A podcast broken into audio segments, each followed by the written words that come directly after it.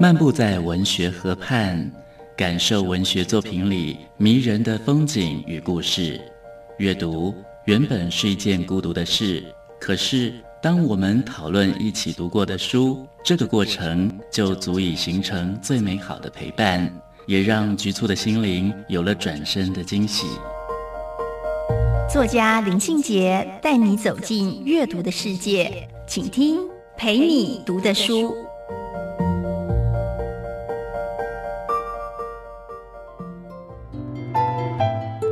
大家好，我是林信杰。今天陪你读的书，要跟大家分享的作品是我跟林黄德老师一起合编的《写作第一课》。林黄德老师是台南一中的学务主任。当初我在约他合编这一本书的时候，他非常非常高兴的跟我说：“我好啊，我们就来编一本对中学生有帮助的书。”写作第一课的副标题叫做《从阅读起跑》。在我们进行写作跟阅读的教学的时候，我们相信阅读是一切的起点。我们要如何写得好？当然要累积非常丰富的阅读经验，而且呢，阅读可以帮助我们认识自我、理解他人，也看见这个世界。所以呢，在写作第一课这本书里面，我们选了二十八篇理性跟感性各半的文章，带着我们去探索这个世界。十四篇理性的文章跟十四篇感性的文章，它其实告诉我们，这个世界是如此的多元而且美好。我们也直问，为什么我们要写作？我们也许是为了记录生活、分享经验，也许是有话想说，有心于创作，也许更卑微的愿望是应付考试，拥有一个比较好看的作文成绩。不论我们写作的目的为何，提笔之前，我们或许。要先问问自己：我真的有材料可以写吗？我们最近想的是什么？看到的是什么？我有写作的技巧吗？我能否把我心中所思所感、我感受到的、我所想到的，我怎么样可以让它写得更好看？那么这一切的问题答案或许就在阅读之中。面对写作，常常有学生很疑惑。已经非常勤奋的督促自己努力写作文了，可是我们的写作为什么还是没有进步呢？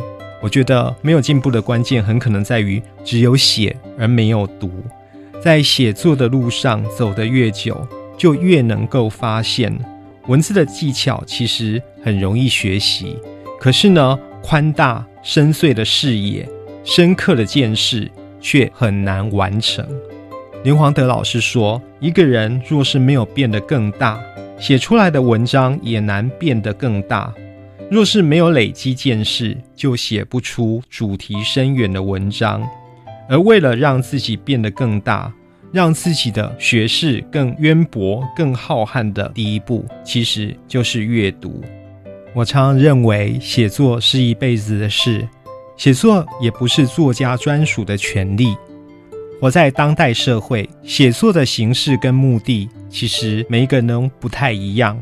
每一个人只要有表达的沟通的需求，就必须具备写作能力。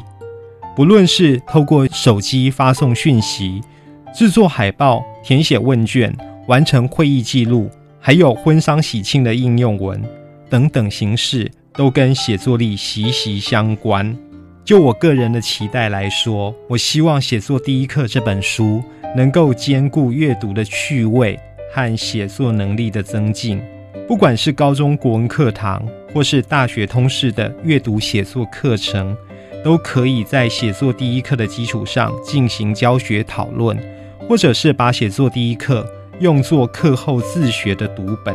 我也一直相信，作家的精神境界有多高。文章的境界就会有多高。写作第一课收录的作品，展现了不同作家各异奇趣的精神境界。今天跟大家分享的书是《写作第一课》，